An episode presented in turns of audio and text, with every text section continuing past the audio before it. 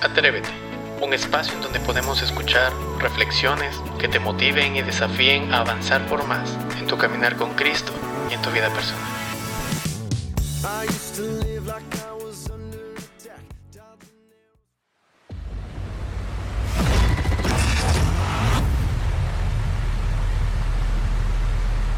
Eres tú, como el agua de río que va bajando, llenando este vacío.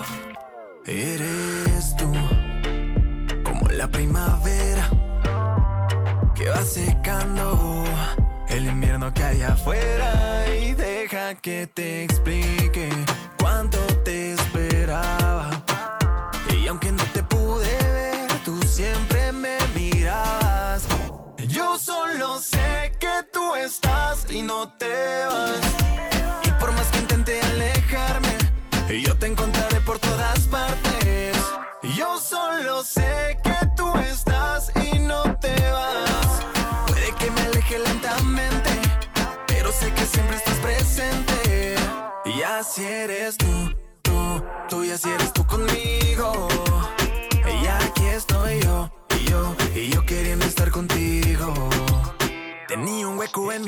y todo lo que yo sabía lo daba por hecho. Derecho, el camino recorría por mi esfuerzo. Era monotonía, vivía en la fantasía de no necesitarte.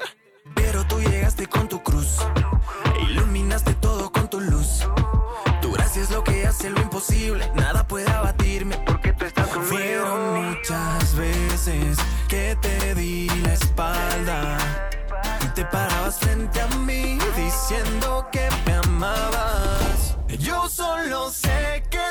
estás y no te vas.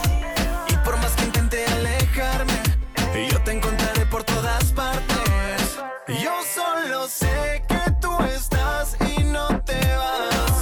Puede que me aleje lentamente, pero sé que siempre estás presente. Eres tú, como el agua de río que va bajando, este vacío. Yo solo sé que tú estás y no te vas. Y por más que intente alejarme, yo te encontraré por todas partes. Yo solo sé que tú estás y no te vas. Puede que me aleje lentamente, pero sé que siempre estás presente. Aquí vamos otra vez. De Ecuador para el mundo. Bienvenidos una vez más a Atrévete. Y el tema para hoy tiene que ver mucho eh, cómo vemos y vivimos el mundo, tomando en cuenta eh, las lecciones que nos dejó el apóstol Pedro, ¿sí? en la palabra en 1 Pedro, capítulo 1, del versículo 13 al 16. Y, y bueno, una de las, de, las, de las cosas que nosotros cada día tenemos que, que, entender es que Dios siempre tiene, tiene control de cada una de las cosas. Pedro nos, eh, nos llama a tomar acción. ¿Qué quiero decir con esto? Pedro propone que la verdadera batalla no se pelea con armas, sino en la mente. La batalla se pelea con los pensamientos, las actitudes, las preocupaciones y los deseos. Vivimos como el pueblo de Dios porque hemos sido redimidos del mundo. Eso significa que como hijos comprados por la sangre de Jesús ya no vivimos bajo los valores terrenales y cuando enfrentamos situaciones difíciles, escogemos responder de la forma correcta y esta decisión la hacemos en nuestra mente. Por eso es necesario que siempre estemos listos a buscar la santidad. Esto es algo muy importante. ¿Por qué? Porque la santidad es la que nos da el Espíritu Santo. ¿sí? Dios eh, en cierta manera, nos colma de bendiciones y regalos materiales. Esto en sí no es malo. No obstante, debemos reconocer que Satanás controla el mundo y cualquiera de estos regalos puede convertirse en ídolo en nuestra vida. Si nuestras mentes se consumen con las dádivas y no con el dador de ellas, uh, estamos fuera de balance, por decirlo así, y necesitamos hacer un alto y reajustar nuestra forma de pensar. Pedro menciona algunas ideas y yo te las voy a eh, mencionar y tiene mucho que ver, eh, eh, tiene mucho valor para cada uno de nosotros. Una de ellas es que la iglesia ha de estar lista y preparada para la venida de Cristo. ¿sí? Una de las cosas es que al pensar con claridad, esto es una, una, de las cosas necesarias. ¿Por qué? Porque necesitamos hacerlo para no creer las mentiras y los valores de este mundo.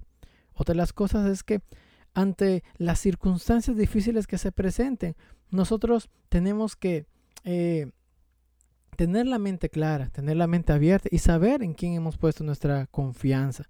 ¿sí? Una, otra de las cosas que es que tenemos que ser distintos. Usted sabe que antes éramos ignorantes de la verdad, mas ahora nuestra vida es distinta y no debemos conformarnos a los dictados de la sociedad en la que vivimos. Otra de las cosas es que tenemos que ser santos, porque Dios es santo. Esto no significa ser buenos o mejor que los demás, sino sencillamente ser santos como Jesús lo hizo. ¿sí? Una de, de las cosas que sabemos es que la santidad nos motiva a poder luchar para tener una vida separada del pecado, una vida acorde a la voluntad de Dios. ¿sí? Miren, aunque en la ciencia y en la tecnología hemos visto grandes descubrimientos, en el área moral y espiritual, no hemos, cada uno de nosotros como, como nación o tal vez como, como pueblo a nivel mundial, hemos ido en decaída. En Juan 10:10, 10, Jesús dijo que Él había venido a darnos vida abundante. Sin Cristo, la vida no tiene sentido ni propósito y nos deja en búsqueda de dirección. Un esclavo podía comprar su libertad con oro y plata, pero todo el oro y la plata en el mundo no puede comprar ni cambiar nuestra condición espiritual. Solo la sangre de Cristo puede vencer, rescatar y redimir al hombre de pecado. ¿Sí? Esto es algo interesante. ¿Sabe por qué? Porque nos motiva inclusive a la otra pauta que menciona Pedro en, los versículos del 22 al 25 del capítulo 1. ¿Sí? Y es que Pedro habla del amor a las personas. Pedro no nos ordena amar a las personas, él toma por sentado que somos cristianos y como cristianos nuestro deber es amar al prójimo. No obstante, insiste en que nos amemos continuamente. Este amor no es solo de palabras, sino es un amor genuino y real. Es imposible amar la verdad de Dios y odiar a otra persona. Como creemos en la palabra de Dios, somos llamados a actuar según sus enseñanzas y su palabra. ¿Sí?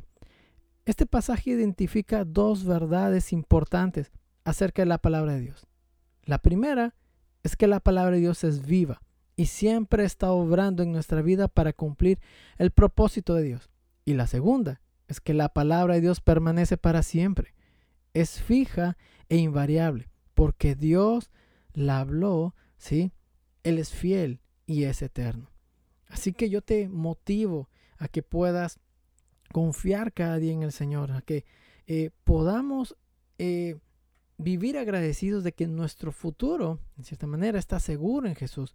¿Cómo vemos y vivimos el mundo? Básicamente a través de la esperanza en Cristo. Nuestra esperanza está puesta en Él. Así que yo te animo a que te mantengas firme, a que te mantengas eh, atento en todo lo que el Señor quiere para tu vida y a que te atrevas a seguir confiando y caminar en el Señor. Dios te bendiga. Te invitamos a que puedas compartir este mensaje con tus conocidos, esperando que sea de edificación para sus vidas. Nos vemos hasta la siguiente edición. Dios te bendiga.